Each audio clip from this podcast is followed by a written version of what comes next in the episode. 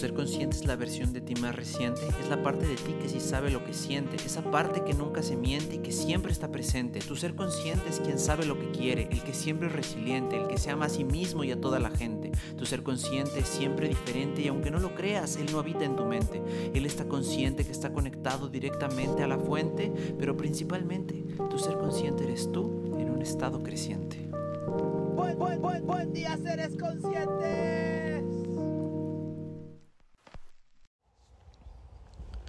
El día de hoy fui a cenar a casa de mis papás después de unos cuantos meses. Ay, no, no fueron meses. Después de unas cuantas semanas de no haber ido con ellos. Y dejamos de ir porque empezamos a tener problemas. Bueno, empecé a tener problemas con mi papá. Y pláticas demasiado intensas y alebrestadas. discusiones y alegatos entre él y yo por distintos tipos o distintas perspectivas de la vida. Y más que la vida, sobre todo por el tema de la pandemia y esto. En general, pues yo no me quiero vacunar, yo decidí no vacunarme. Y mi papá, pues es todo lo contrario, ¿no? Él se levanta y ve las noticias todos los días, el mañanero, que es, digo, si no eres de México, este pues estas es nuestro presidente da una actualización o un reporte de lo que está haciendo todos los días en la mañana a las 7 de la mañana me parece dedica una hora a eso todos los días de hecho creo que no ha faltado a ninguno en fin, mi papá pues es ese tipo de personas que se clava y ha visto todos y cada uno de los mañaneros y que ve todas las noticias, está súper pendiente de la guerra que hay, que está pasando en Ucrania y Rusia, este, está súper pendiente de los, de las estadísticas y los casos y las muertes que generadas por el COVID y bueno, toda esa, toda esa situación, ¿no? Y yo no, yo soy una persona que estoy más enfocado en mí, en mi vida, en mi entorno, en lo que está sucediendo a mi alrededor, en que mi vida está pasando aquí y ahora, no en las noticias, no en, no en Ucrania, ¿no? Y digo, podría parecer insensible a lo mejor para los ucranianos y digo si eres un ucraniano o vives en Ucrania o tienes algún familiar o alguien en Ucrania o en Rusia digo que estén experimentando ahorita en este momento ah, pues la guerra y lo que está sucediendo Digo, lo lamento y te mando toda mi luz y todo mi amor para que el sufrimiento no sea tan cruel, ¿no? Pero la realidad es que no forma parte de mi realidad, o sea, de, mí, de mi entorno, de lo que veo todos los días, o sea, no, no está aquí, ¿sabes? Y entonces sí, yo podría enfocarme en eso y empaparme de esa información todos los días, pero decido no hacerlo, decido enfocarme en lo que sí tengo, decido enfocarme en el amor que me rodea, en la vida que, he creado y en las oportunidades que hay. Decido enfocarme en solucionar problemas de mi sociedad, de mi comunidad. Em, y ahí es donde yo aporto, ¿correcto? Donde decido todos los días levantarme, meditar, salir a caminar, respirar, ir a trabajar, siempre con estas ganas de compartir y de transformar, pues, el entorno y, y a cada paso que doy, ¿no? Pero pues como verán son dos perspectivas completamente distintas. Mi papá cree que yo estoy mal y pues yo creo que él está mal. Entonces hoy en esta pues en esta reunión que tuvimos después de estas varias semanas, pues volvimos a tener una plática acalorada, no una, varias, por más que tratábamos de no llegar otra vez a eso, volvíamos a llegar, todos los temas nos llevaban otra vez al jodido tema de, de, las cositas que te ponen en el brazo. Em, y era pues nefasto, ¿no? Innecesario, desgastante, pero mi papá dijo, hizo un comentario que, pues vaya, se me, pues bueno, resonó mucho con lo que está, con lo que está sucediendo, ¿no? Y dijo que esto era como, como cuando en una familia hay un hijo que se cambia de religión, ¿no?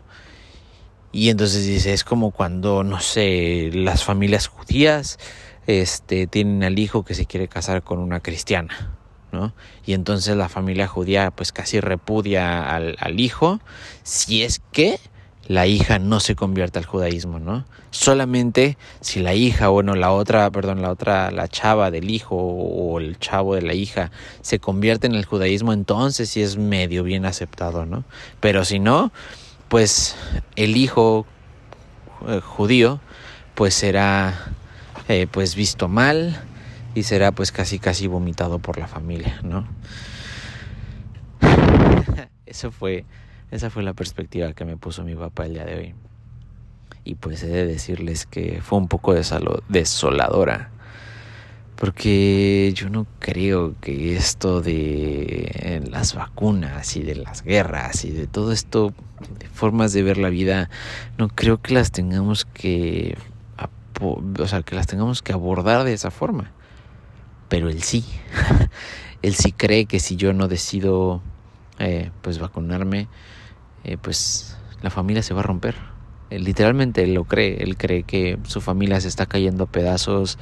Literalmente lo cuestioné y le dije, ¿cómo que se está cayendo a pedazos? O sea, de alguna forma, no sé, la plática nos llevó a que le preguntara, a ver, dime, ¿qué es lo que tienes? Y su respuesta honesta fue, no tengo nada.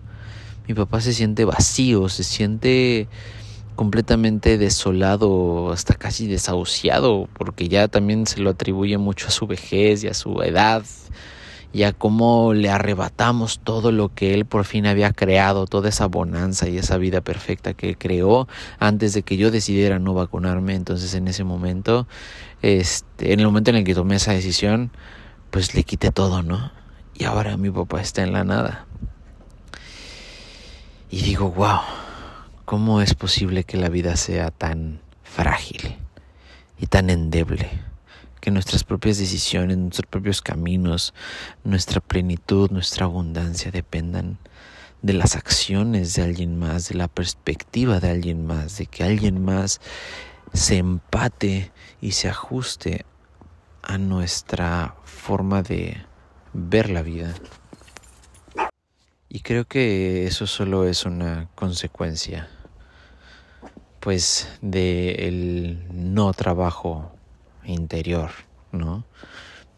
Porque pues estás expensas de lo exterior, porque dependes de que alguien más o de que algo más sea de cierta forma o se comporte de cierta manera, que haga, que diga algo, que cumpla con tus expectativas, eso de allá afuera, para que entonces tú puedas sentirte completo, completa Ven, es lo que le pasa a mi papá, es lo que le está pasando a mi papá en este momento. Él siente que no tiene nada porque sus dos hijos, mi hermana está a punto de irse a, Montenegro en Europa, que mi papá dice, pues es que está en la esquina de la guerra, ahí se está yendo a, a casi casi a matarse, ¿no? mi papá piensa que mi hermana por irse a Montenegro, a un hotel, este, pues está yendo al matadero, ¿no? Que mi papá piensa que es la peor estupidez puede cometer su hija, ¿no? Es decir, piensa que su hija es una estúpida y actúa desde ahí, entonces desde ahí, desde esa desde ese actuar, pues obviamente mi hermana responde y mi hermana resiste, porque obviamente ella no siente que es una estúpida, ella no siente que esté haciendo mal, es su vida y si ella decide morir en la trinchera, está bien, es su vida. Por eso es de ella y no de alguien más. Entonces, mi papá como está expensas de que los demás actúen y hagan hagan sus vidas de la forma en la que él cree que es la correcta, pues hoy está experimentando un vacío profundo. Y verán, de alguna forma, pues sí, no puedo pecar de insensible, no puedo ser completamente insensible. sí me preocupa, me preocupa porque hacía mucho, no sé, no creí verlo así de vacío o así de roto y literalmente está muy roto mi papá. Tiene un gran hueco en su corazón, en el pecho, se veía sus ademanes, su lenguaje corporal lo decía, cuando decía no tengo nada, sus manos iban al pecho, diciendo que siente ese hueco ahí, que siente ese miedo terrible de que pues su vida carece de sentido. Porque al final de todo le pregunté también ¿cuál es tu sentido de vida? ¿Qué es para ti la vida? ¿Cuál es para qué vives? Y él me dijo para trascender, para trascender a través de mis hijos, de que mis hijos me respeten y me consideren como la máxima autoridad en sus vidas. Y pues bueno, no, o sea, no quiero decir que yo soy mejor que él, no lo creo. Simple y sencillamente creo que haber visto esta perspectiva o esta, esta actitud de mi papá, pues bueno, me hace cuestionar cuántas veces yo he puesto mis expectativas de vida en alguien más o en algo más. Y cuántas veces he llegado a ese vacío simple y sencillamente porque alguien o algo no cumple con lo que yo quiero. Cuántas veces he esperado que mi pareja se, se, se comporte de cierta manera, actúe, haga, diga o algo, Ah, o haga algo específico después de una cierta cosa. No sé, si yo le digo te amo, cuántas veces he esperado que me diga te amo y cuando no me dice te amo, lo vacío que me he sentido. Porque pongo esa expectativa en ella, porque pongo mi amor o pongo el amor que yo recibo en alguien más. Y aparte no se trata ni siquiera de si me lo da o no, es de que me lo dé exactamente como yo quiero que me lo dé, como si yo pudiera controlar a las personas, como si yo pudiera ser un programador, un, ¿no? Y, me pudiera meter en el inconsciente de las personas y hacer así que actúen y hacer, si yo digo te amo, tú me vas a decir yo te amo más, ¿no? Para sentirme bien valorado. Pero como no lo logro, entonces aparece un vacío y no sé, me hace cuestionar hasta dónde he normalizado ese vacío, hasta dónde me he acostumbrado a vivir en ese vacío ocasionado por esas expectativas no cumplidas de las demás personas. Hoy fue evidente con mi padre, hoy fue evidente el vacío en el cual él está viviendo. Me hace cuestionar en dónde más hay vacíos en mí. Y también me hace cuestionar hasta dónde depende de mí, hasta dónde depende de él. Porque ¿qué pasa cuando te das cuenta que una persona es completamente incapaz de valerse por sí sola? Pues hay que ayudar, ¿no? Bueno, no hay que, pero es una opción ayudar, ¿no? Y en este caso me estoy dando cuenta que mi papá es incapaz de valerse por sí mismo y depende 100% de lo que yo haga o deje de hacer. Y me deja una carga brutal no me quiero poner esa madre. No lo sé. Solo creo que la vida dirá y que mientras estemos en conexión con nosotros mismos, pues las respuestas vendrán, llegarán en el momento correcto y de la forma correcta y clara. Hoy en día desafortunadamente o afortunadamente, desafortunadamente para mi padre y para los estándares románticos de la sociedad, pero afortunadamente para mí y para mi bienestar. A pesar de haber visto a mi padre en esa situación de alguna forma ocasionada por mí, según su perspectiva, no siento culpa, no me siento mal, no me siento insuficiente, no siento que soy un mal hijo, una mala persona, tampoco siento que yo le estoy ocasionando ese daño. Y tampoco creo que mi hermana, Digo, tampoco caigo en la arrogancia de decir, pues es tu no. Simple y sencillamente siento este. No sé. Ay, es como, güey. Como tristeza. Siento tristeza. De no poder hacer nada para cambiarlo. de que me toca observar. Ver a un gigante caer, tal vez o de que me toca observar ver a un gigante moverse del lugar. No lo sé. Lograr cambiar de perspectiva me hace, pues, pasar este trago amargo más rico y menos doloroso. Pero no quiere decir que no duela. Sí me duele. Y al final creo que el hecho de que me esté doliendo no se trata más que de mí, más que de que lo que veo en mi papá es un reflejo de mí. Todo eso que señalo y que de alguna forma juzgo que critico y de lo cual me alejo y de lo cual me divido, habita en mí también. Y más porque lo estoy viendo. Y entonces pues solamente me queda seguirme cuestionando, seguirme autoexplorando, seguirme expandiendo para ver hasta dónde llega. Porque sí, sí existe una tristeza, pero no, no estoy triste. No sé si me explico, hay una gran diferencia. No me define el sentimiento, pero aún así existe. Y es una oportunidad de seguirme conociendo. ¿Qué hay ahí? ¿Por qué? ¿Para qué está esa, esa emoción ahí adentro? Y pues solo al final de la vida sabremos si lo hicimos bien. Pero en mi perspectiva, el único camino es hacia adentro. Solo ahí están las respuestas. Afuera nunca. Y el haber visto como mi papá, un hombre de negocios, que se desempeñó con excelencia, que fue scout, que fue bombero, que, que fue rescatista, que, ah, que hizo tantas cosas en esta vida. Al verlo desmoronarse, solo porque sus hijos no se alinean a sus expectativas de vida, me hace confirmarlo.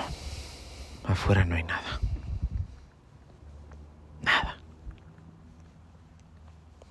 Todo está adentro. Pues tu oportunidad es seguirte expandiendo adentro. Es seguirte encontrando allá adentro. Toc, toc. Ábrete, encuéntrate, disfrútate, expándete, para que no tengas que llegar a esas situaciones. Y digo, si llegas, pues está bien, vívelo. Pero siempre vuelve a ir adentro. ¿Para qué? Para que te acostumbres. Porque Supongo que, no supongo, eso fue el cierre de toda esta, de todas estas pláticas intensas y alegatos el día de hoy con él. Al final yo le decía que, que pues todas esas eran las consecuencias de su forma de ver la vida. Y él decía que no, que él ya no iba a cambiar, que él sabía que él tenía la verdad absoluta bueno, tal vez no la verdad absoluta, pero sí una verdad eh, de, o sea, la real realidad, así lo llama él, este, donde todo es por sentido común y todo existe solo por eso. Entonces, pues él solito amarró su camisa de fuerza.